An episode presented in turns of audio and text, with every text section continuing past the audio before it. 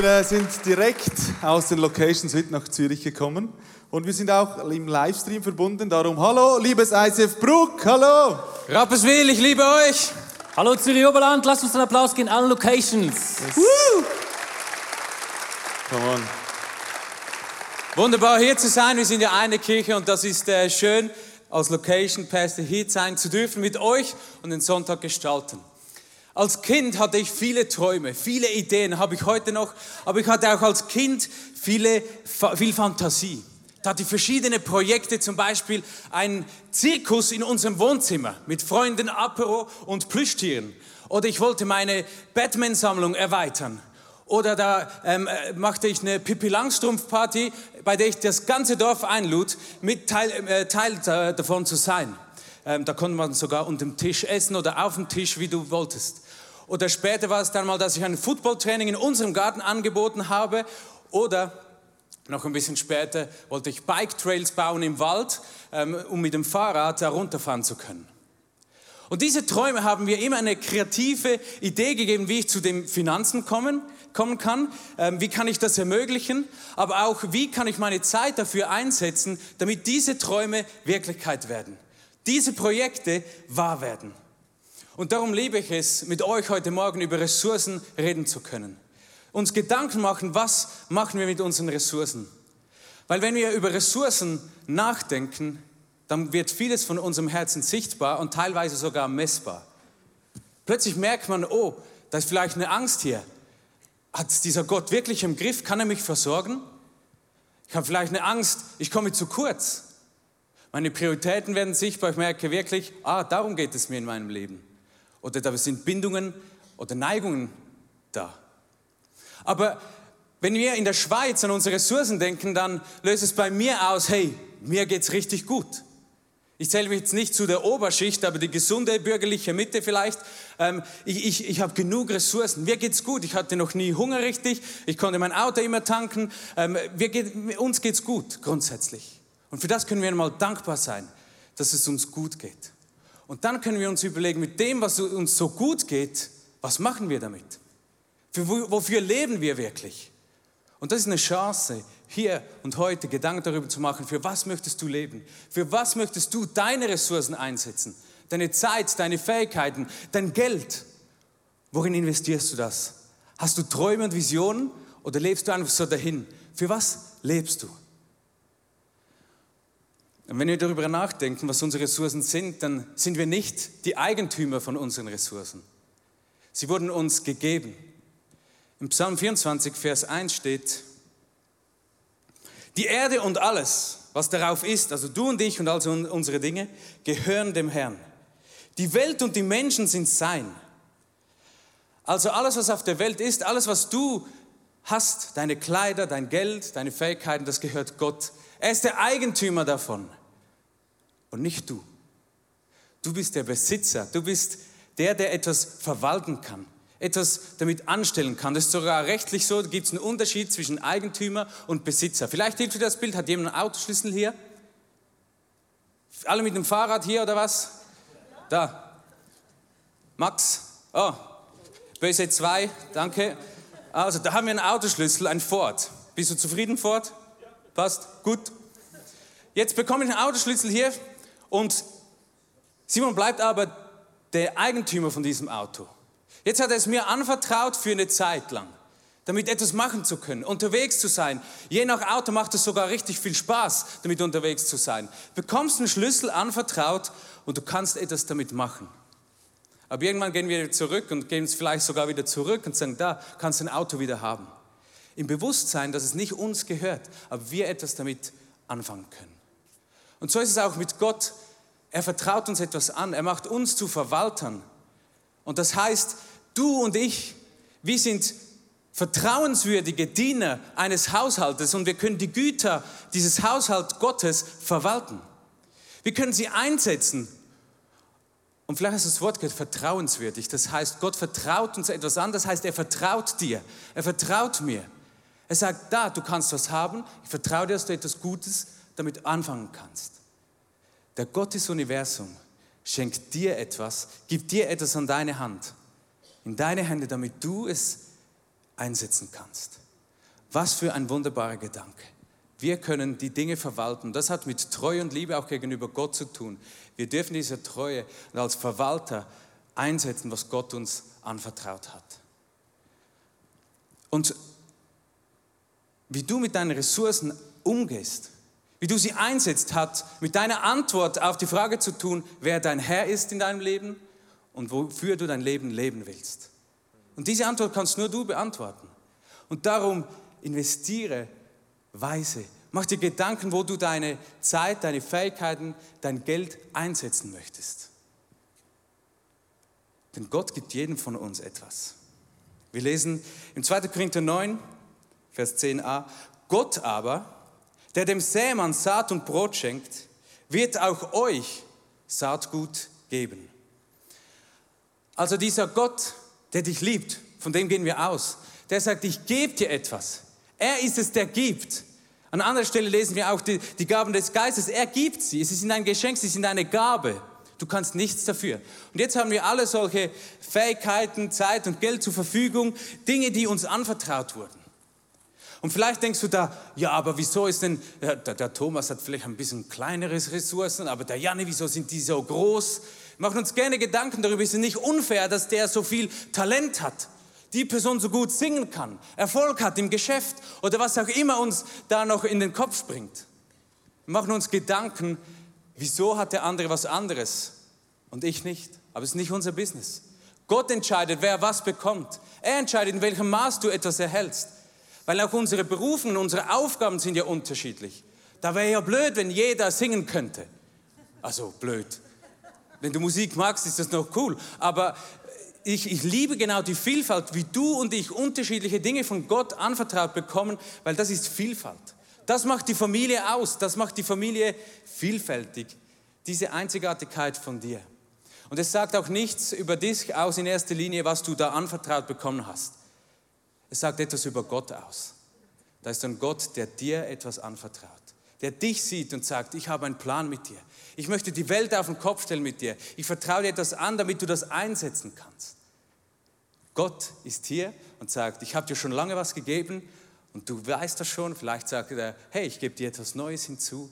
Und du kannst dir überlegen, wie setze ich das ein, damit ich meine Mitmenschen lieben kann, damit Reich Gottes entstehen kann. Und darum nutze die, die nächste Minute, zum, um mit deinem Sitznachbarn auszutauschen. Wofür bist du dankbar? So richtig, es gibt ja spezielle Dinge, wo wir echt dankbar sind. Vielleicht äh, so offensichtlich ein Talent, das du hast. Sagt er, in dem bin ich richtig gut. Ich kann vielleicht gut, kann vielleicht unscheinbar erscheinen, wie ich kann gut basteln. Das ist jetzt sicher nicht meine Fähigkeit. Aber du sagst, ich bin jemand, der gut singen kann. Oder ich habe ähm, Erfolg im Geschäft und durch das viel Geld anvertraut bekommen. Vielleicht gibt es etwas in deinem Leben, Zeiten, wo du sagst, die Zeiten, die liebe ich, die, die sind meine Zeiten. Dann Sag deinem Nachbarn, was deine Gaben sind, deine Ressourcen, wofür du Gott so richtig dankbar bist in deinem Leben. Weil jeder von uns hat solche Ressourcen. Sag deinem Nachbarn. Die nächste Minute.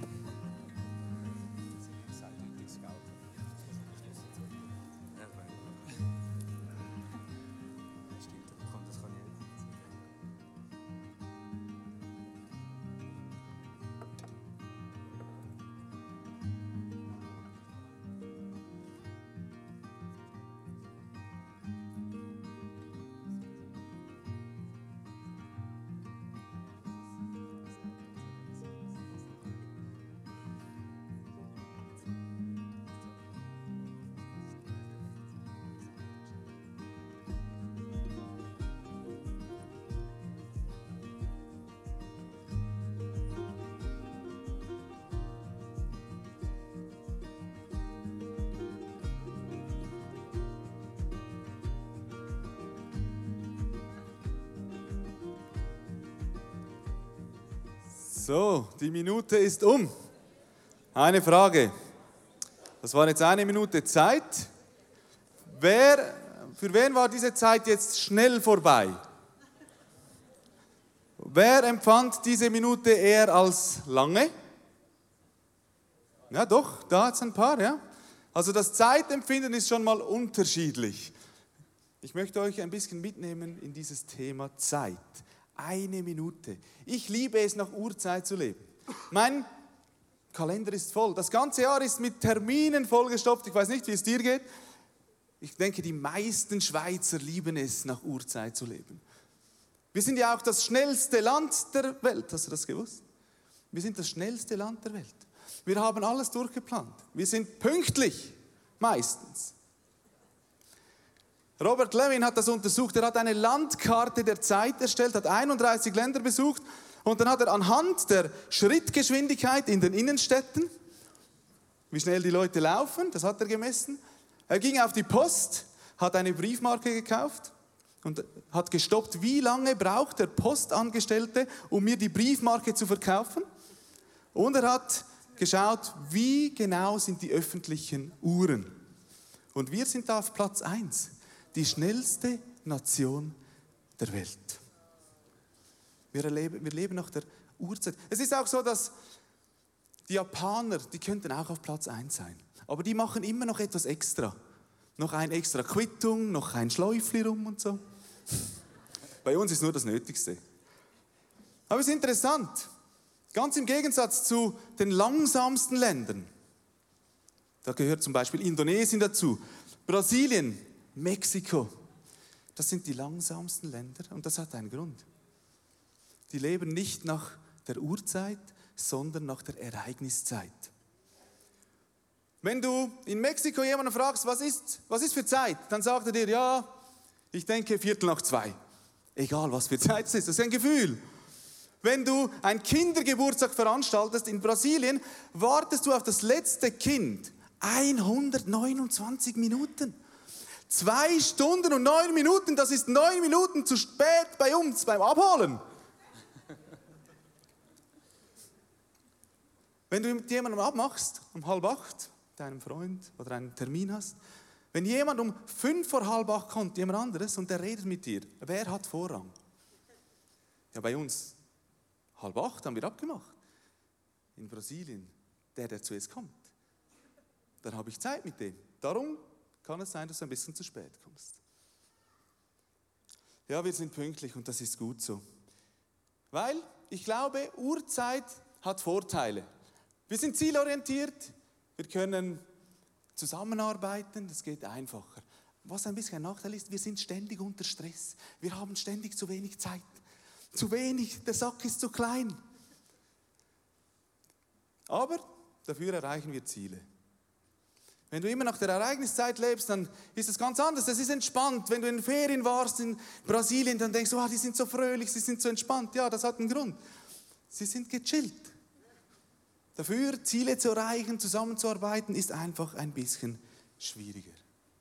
Paulus sagt uns, und das können wir gerade für heute nehmen, Epheser 5, 16, macht den bestmöglichen Gebrauch von eurer Zeit, gerade weil wir in einer schlimmen Zeit leben. Wir sollen das Bestmögliche aus unserer Zeit machen. Look, Du, du, kannst die Zeit nutzen wie der Durchschnitt. Wir haben das letzte Woche schon gehört, 24 Jahre im Leben, da schlafen wir. Und was mich schockiert hat, ist, was auf Platz 2 ist. Zwölf Jahre im Leben schauen wir fern. Zwölf Jahre Fernsehen. Zwei Jahre und zehn Monate reden wir Klatsch und Tratsch. Zweieinhalb Jahre sitzen wir im Auto. Ein Jahr und sieben Monate treiben wir Sport. Das ist okay, dürfte ein bisschen mehr sein vielleicht. Zwölf Monate sind wir im Kino, Theater und jetzt der Schock. Nur zwei Wochen küssen wir und nur zwei Wochen beten wir. Liebe Freunde, nur zwei Wochen küssen wir. Bitte, liebe Paare, küsst euch. Mehr küssen und mehr beten. Es ist wichtig. Dieser Wert muss rauf. Glaube, wir müssen uns fragen, wie wir unsere Zeit nutzen.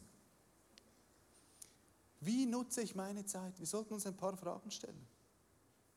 Setze ich meine Zeit für Gottes Ziele ein? Kann Gott in meinen Zeitplan reden?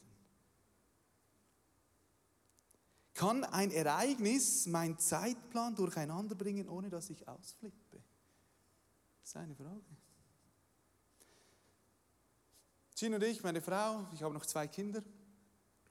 Wir äh, sind sehr strukturiert und sehr geplant und wir haben auch schon das ganze Jahr den Sabbat geplant, die Familienzeit. Ich habe gesagt, das müssen wir, das ist sonst schwierig, sonst haben wir keine Zeit als Familie. Das haben wir gemacht. Aber wir haben gesagt, an diesen Tagen leben wir nicht nach der Uhrzeit, sondern nach der Ereigniszeit. Wir, wir starten einfach in den Tag. Wir stehen irgendwann mal auf, wir essen dann mal was und dann schauen wir mal, was passiert. Ist nicht immer so einfach mit den, mit den Kindern, oder? Aber äh, wir versuchen das und seit ein paar Monaten machen wir das so und es, es entspannt einfach. So mal raus aus dieser Uhrzeit und rein einfach mal schauen, was passiert. Ganz im Gegensatz zum Rest der Woche, wo alles immer geplant ist. Und das hilft, so ein bisschen Entspannung hineinzubringen. Gina und ich, wir beten oft, wir beten auch oft für unsere Ehe. Und wir haben etwas gemerkt Anfang Jahr, so hey, wir haben schon Eheabende. Aber weißt du, wie wir unsere Eheabende füllen? Wir schauen Netflix. Und dann habe ich die Statistik gesehen und gedacht, oh nein, das stimmt. Zwölf Jahre will ich nicht fernschauen. Und wir haben auch gemerkt, wir reden nicht mehr so oft miteinander. Wir reden noch miteinander, aber das Maß unserer Zeiteinteilung stimmt nicht.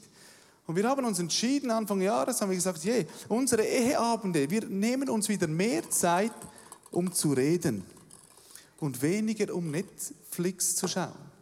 Und haben die Zeit einfach ein bisschen umverteilt. Weil die Zeit ist ja das, was am besten verteilt ist. Jeder von uns hat 24 Stunden am Tag und keiner weiß, wie lange. Das ist alles in Gottes Händen. Aber wir können diese Zeit, jeder von uns, so einteilen, wie wir es brauchen, wie wir es wollen, weil Gott hat uns hingestellt als Verwalter seiner Zeit. Und ganz ehrlich, seit ich mehr mit meiner Frau rede, küssen wir uns auch mehr. Wir verstehen uns besser, wir wissen, wo wir stehen. Wir sind besser miteinander mit den Kindern. Und wir lieben es einfach, diese Abende. Ich, ich möchte das nicht mehr ändern. Ein bisschen Netflix-Zeit habe ich ja doch noch. Oder? Aber lasst uns einfach unsere Zeit zur Ehre Gottes nutzen. Das ist wichtig.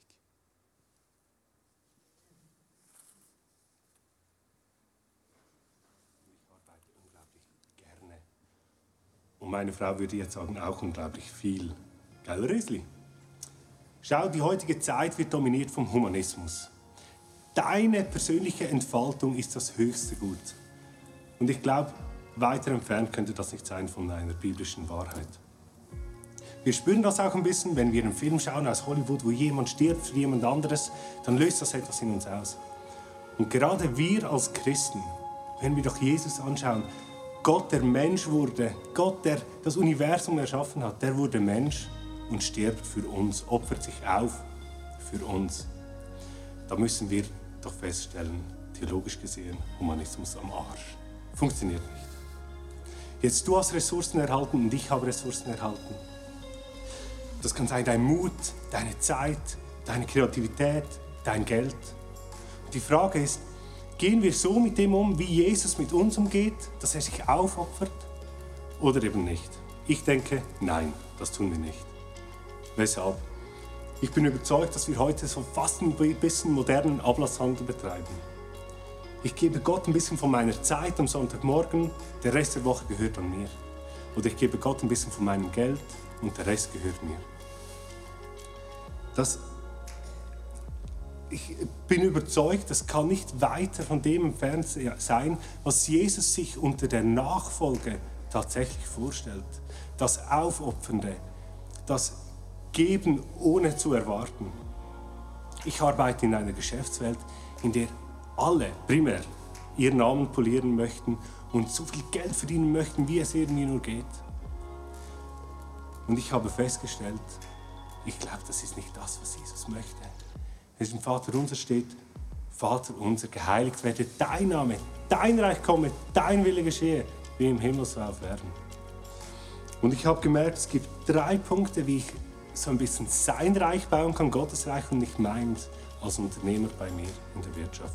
Nummer eins, ich verkaufe dem Kunden das, was er tatsächlich möchte und braucht und nicht das, was mir langfristig am meisten Kohle bringt.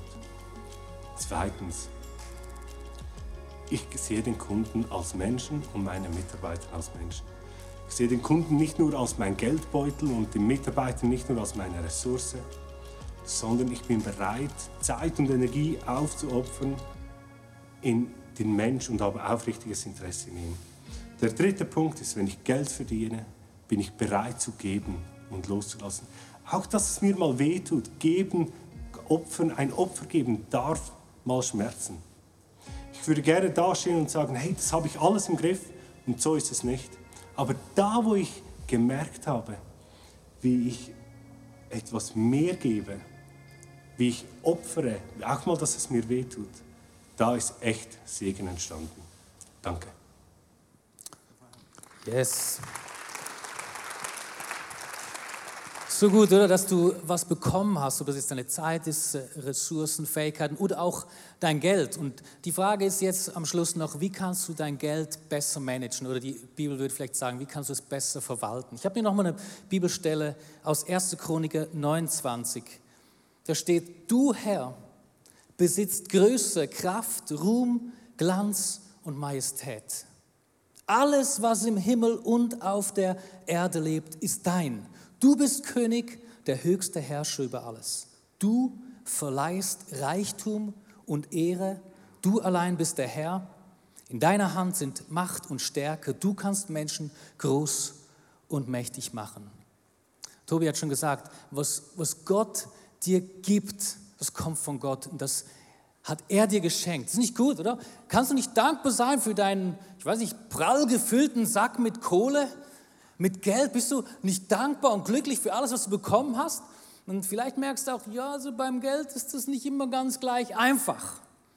Ähm, so dankbar sein. Vielleicht ist es ganz ähnlich, ähm, vielleicht hast du es auch schon gesehen, wenn du jemanden beobachtest, der geht mit dem Hund spazieren und du fragst dir, wer geht jetzt eigentlich mit wem spazieren hier? Also es ist doch so, oder? Die, die Hunde haben, wissen das. Entweder hast du den Hund im Griff oder er hat dich im Griff. Also ich mit dem Hund laufen gehe, dann, dann gehe ich dahin, wo der Hund will und nicht andersrum. Und beim Geld ist ganz ähnlich. Da entweder hast du dein Geld im Griff oder es hat dich im Griff. Und dann sieht das manchmal so aus, wie wenn wir spazieren gehen und keine Ahnung haben, wie das geht. Zum Beispiel so, oh, ich habe zu wenig, ich brauche mehr Lohn. Oder ich will mir das leisten, aber ich kann nicht, ich habe zu wenig. Oder ich kann das nicht zurückzahlen.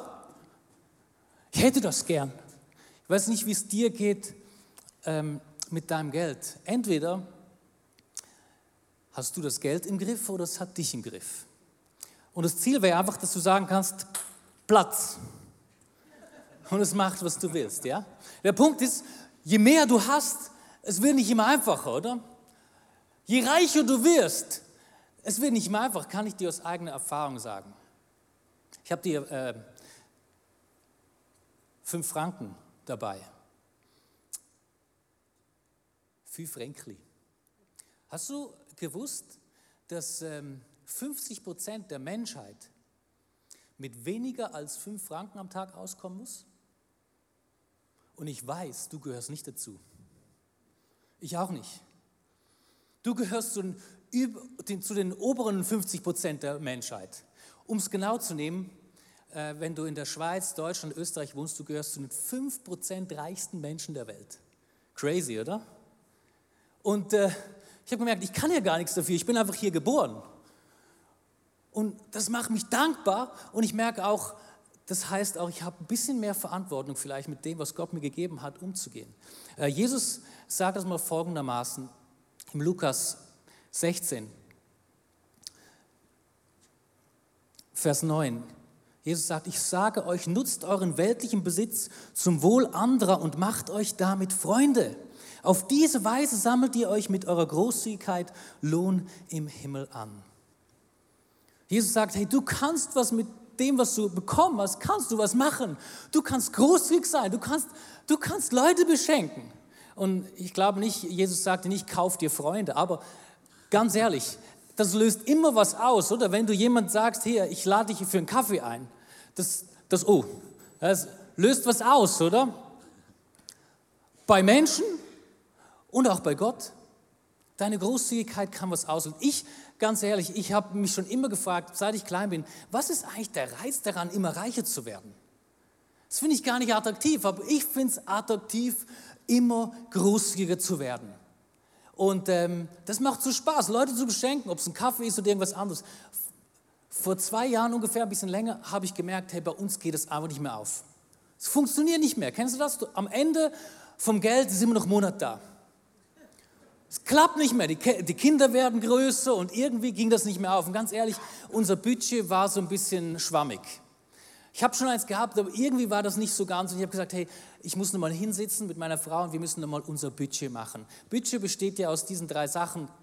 Du hast äh, deine Verpflichtung, du hast Bedürfnisse und Wünsche. Und ich, wir haben nochmal jeden einzelnen Franken aufgeschrieben und geguckt, was, was haben wir eigentlich. Zum Beispiel, ähm, das sind meine Verpflichtungen. Ich habe alles aufgeschrieben, meine Miete, Strom, Heizkosten.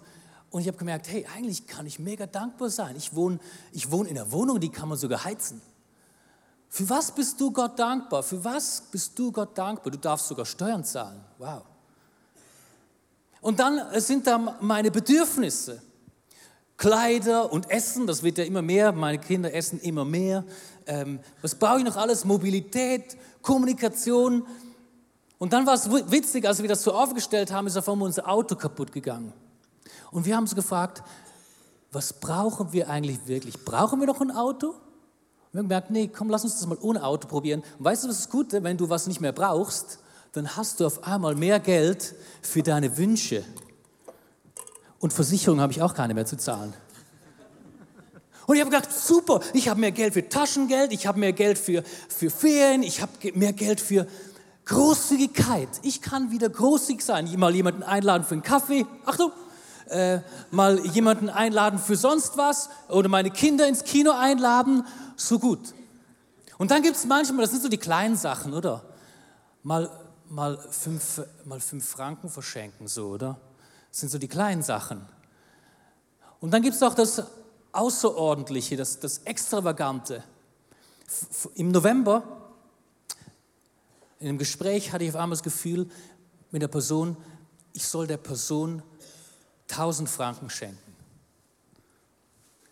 Extravagant, großzügig. Und ähm, ich mache immer drei Sachen, wenn ich so einen Gedanken habe. Das erste, ich habe Gott gefragt, Gott, ähm, soll ich jetzt, will ich dieser Familie 1000 Franken schenken? Und Gott hat gesagt, ja, fast 1300. Und dann das Zweite, was ich mache immer, ich habe meine Frau gefragt, ich bin nach Hause gegangen, habe gesagt, hey, ich habe das Gefühl, wir sollen der Familie 1300 Franken schenken. Was hältst, du, was hältst du davon? Sie sagt, ist doch super, das wollen wir doch, wir wollen doch großzügig sein, lass uns das machen, wenn Geld da ist. Und das Dritte, ich habe hingeschaut, geguckt, hey, ja, ah ja, da ist noch ein bisschen Geld übrig von meinem Taschengeld und da habe ich noch ein bisschen übrig für, von den Kleidern und die Kinder haben ein bisschen weniger gegessen. Ist noch was? Und dann Trick, bin ich zu meinem Ersparten gegangen, habe gemerkt, wow, ich habe sogar noch was Erspartes. Und, äh, und dann war das gar nicht so ein Problem, großzügig zu sein und das zu geben. Hey, du hast was bekommen von Gott. Was du damit machst, ist deine Entscheidung. Aber wir wollen dich einladen, mit deinen Fähigkeiten, mit deiner Zeit, mit deinem Geld einfach großzügig zu sein. Hör nicht auf zu sehen. Mach was aus dem, was Gott dir gegeben hat. Am Anfang der Message habe ich ein Auto gekriegt. Das kann ich jetzt einsetzen, kann was damit machen. Und der Böse geht zu Fuß nach Hause. Hör nicht auf zu säen. Gott schenkt. Ich habe den ersten Teil eines Bibelverses gelesen. Ich möchte ihn nochmal ganz lesen, auch den zweiten Teil. Gott aber, der dem Sämann Saat und Brot schenkt, wird auch euch Saatgut geben. Er wird es wachsen lassen und dafür sorgen, dass das Gute, das ihr tut, Früchte trägt. Vergiss nie, wenn du säst mit deinen Finanzen, mit deiner Zeit, mit deinen Fähigkeiten, mit dem, was du hast, du säst und säst. Aber Gott wird etwas daraus entstehen lassen. Gott wird etwas damit tun und wir dürfen Teil davon sein. Teil seines Reiches, Teil seiner Geschichte, seines Planes. Und das ist das, was Jesus meint, wenn er sagt, getrennt von mir könnt ihr nichts tun, aber wenn ihr mit mir verbunden bleibt, dann werdet ihr Frucht bringen. Und das ist auch mit den Ressourcen so. In der Verbindung mit dem, wenn wir den Heiligen Geist fragen, was sollen wir tun? Wohin sollen wir das investieren? Und er uns sagt, dann wird er für die Frucht zuständig sein. Und wir dürfen dazuschauen und sagen, wow, und ich durfte dabei sein. Und so wie ich als Kind diese Visionen und Träume hatte und meine Ressourcen dafür einsetze, sage ich heute, ich möchte hier sein und sagen, Gott, was möchtest du tun? Wie kann ich dein Reich bauen? Wie kann ich diese Dinge einsetzen, die du mir anvertraut hast? Lass uns doch gemeinsam aufstehen. Wir drei haben jetzt so einen Beutel voll, aber du kannst deine Hände einfach mal zu Gott hinstrecken und möchten beten, dass der Heilige Geist kommt und uns leitet. Jesus, da sind wir. Mit unseren Fähigkeiten, mit unseren Finanzen, mit unserer Zeit. Und ich bitte dich, Heiliger Geist, erfülle uns und gib uns Antwort auf unsere Fragen und stelle Fragen, auf die wir eine Antwort finden müssen. Gib uns eine Perspektive darauf, für was wir unser Leben leben sollen. Den Wert. Was ist es wert, dass wir unsere Ressourcen einsetzen? Und schenke uns eine Leidenschaft, eine Freude, Teil deines Planes zu sein. Zu wissen, wow, wir können dabei sein. Ich war dabei an der größten Geschichte des Universums. Komm, Heiliger Geist, führe und leite uns. Amen. Ich möchte für dich beten, wenn du mit deiner Zeit einfach nicht zufrieden bist, wenn du denkst, die Zeit läuft mir immer davon. Ich bete, dass du, Heiliger Geist, Ruhe schenkst. Dass wir einfach unsere Zeit nach deinem Willen einteilen dürfen. Und ich bitte dich, Herr, dass du uns ja, Ideen schenkst, welche Dinge ich vielleicht anders machen sollte, wo ich auch lockerer werden soll. Ich bete, dass ich dass wir einfach er, erleben dürfen, wie Gott in unseren Zeitplan hineinredet, in unsere Planung, Wochenplanung, Jahresplanung. Ich bete für dich, wenn du hier bist und denkst, ich habe viel zu viel Zeit, dass Gott dir Dinge zeigt, was du mit dieser Zeit anfangen kannst, was du tun sollst dass du dich nicht sorgen sollst, weil Gott hat auch die Zeit und deine Zeit im Griff. Wir dürfen uns einfach ausstrecken und sagen, Jesus, sag mir, was ich tun soll mit dieser Zeit, die du mir gibst. Rede, Herr. Danke, Heiliger Geist. Und danke für alles, was du uns anvertraust, auch finanziell, für den Reichtum, den du uns schenkst, für alles, was wir besitzen und haben und unser eigen nennen dürfen. Und ich möchte beten, dass du uns die Angst nimmst, zu kurz zu kommen. Dass du uns die Angst nimmst, was zu verpassen. Danke, dass du in uns eine Sehnsucht und eine Dankbarkeit ausgießen tust. Eine Dankbarkeit für das, was wir haben und auch eine Sehnsucht, damit was machen zu können. Ich, ich bete, dass du uns die Angst nimmst, auch da, wo wir wirklich finanziellen Druck erleben, dass du uns hilfst, da rauszukommen. Danke dürfen wir dich ehren mit allem, was wir haben. Danke bist du unser Gott. Danke dürfen wir dir alles zurückgeben. Und danke, vertraust du uns an und vertraust uns, dass wir damit richtig umgehen. Wir lieben dich, Jesus. Wir wollen dich ehren. Wir wollen dir unsere Herzen hinhalten. Amen.